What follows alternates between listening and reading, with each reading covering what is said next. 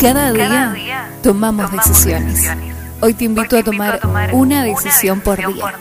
40 cartas, 40 decisiones.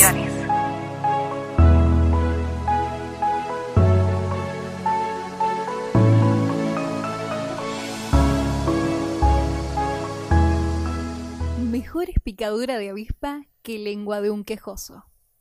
Ayer conversamos sobre terminar las cosas. Hoy, y solo hoy, piensa en esto. Un montañés vivía quejándose a Dios. ¿Por qué me hiciste tan pobre? ¿Por qué a mí? Pasaban los días, las semanas, los meses, y este hombre seguía con esa actitud. Un día sus lamentos fueron tan fuertes que bajó un ángel del cielo y lo llevó hasta una montaña, la cual se hallaba detrás de su cabaña.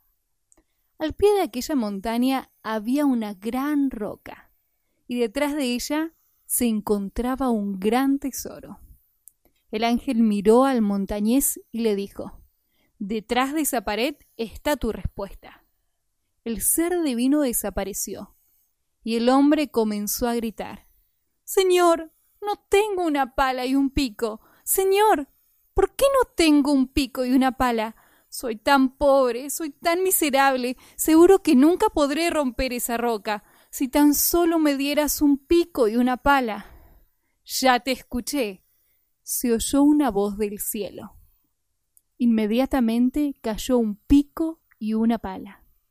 El montañés corrió emocionado y comenzó a golpear con el pico aquella roca. Pasó un día, otro día, más días, y así fue pasando el tiempo. Señor, si en vez de una roca fuera tierra, sería más fácil para mí. Ya sería rico y podría compartir esto con los pobres y necesitados. Señor, ¿por qué es una roca y no tierra? De pronto se escuchó un estruendo dentro del túnel que había excavado. Para su sorpresa, la roca se había hecho añicos y se levantaba una pared de tierra negra. Entonces se oyó una voz del cielo. Ahí tienes, sigue. Emocionado, comenzó a trabajar. Sacaba tierra, más tierra y más tierra.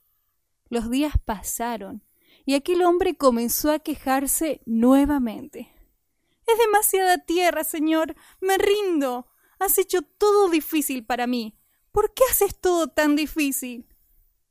El hombre tiró la pala y el pico bajó aquella cuesta que llevaba hasta la cabaña y siguió haciendo una vida de quejas y miserias. El tiempo pasó, envejeció y murió. Un sobrino que venía de un país lejano heredó aquella cabaña, vieja y casi vacía. Señor, gracias por esta cabaña, aunque está vieja y casi inservible, haré de ella una gran cabaña que sea digna de un seguidor tuyo, y no de un mendigo de la fe. Aquel joven comenzó a talar árboles. Fabricó puertas y ventanas, derribó aquella choza y comenzó a construir una nueva casa, más grande, más cómoda, más fuerte, digna de un hijo de Dios. He lastimado mis manos, tuve que aprender nuevas cosas, pero quiero agradecerte, Dios, porque he terminado. Ahora tengo una gran casa y gracias por ella. Aquel joven había trabajado muy duro y ahora se veía en aquel valle una hermosa cabaña. Pero no se detuvo solo allí. Comenzó a trabajar la tierra, cultivó maíz y diferentes verduras plantó árboles frutales y levantó su propio molino. Inventó un sistema de riego para sus plantas con el agua del río que estaba frente a su posada. Construyó cajones, panales y tuvo abejas que daban una exquisita miel. De agricultor pasó a convertirse en un empresario. Ayudó a pobres y mendigos, estudiantes y niños, huérfanos y viudas. El tiempo fue pasando y sus cosechas fueron prosperando. Siguió ayudando a mucha gente y seguía adquiriendo tantos bienes que se convirtió en el millonario más grande de aquel lugar. Conoció una bella mujer con la cual se casó y decidió mudarse a la ciudad. Aquella vieja cabaña donde todo había comenzado se transformó en un centro de recuerdo y descanso. Un día volvió a visitar aquel lugar y se alegró al recordar aquel pasado de luchas y victorias. Emocionado comenzó a caminar sin un rumbo trazado y percibió detalles que nunca antes había visto, como el sendero que lleva a la montaña. Nunca había ido por ese lugar y ahora encaminó sus pasos hacia allí. Cuando llegó al pie de la roca, se sorprendió al encontrar un túnel y al costado de éste se hallaba una pala y un viejo pico. Comenzó a preguntarse qué era aquello y sin más pensamiento comenzó a excavar. Se sacó la camisa y trabajó duro. Pasó un día, otro día y así todo un mes. Una mañana al dar un golpe contra aquella masa de tierra, halló un inmenso tesoro. No lo podía creer. Una fortuna escondida al pie de aquella montaña. Gracias, Dios. gritó. Pero ya soy demasiado rico.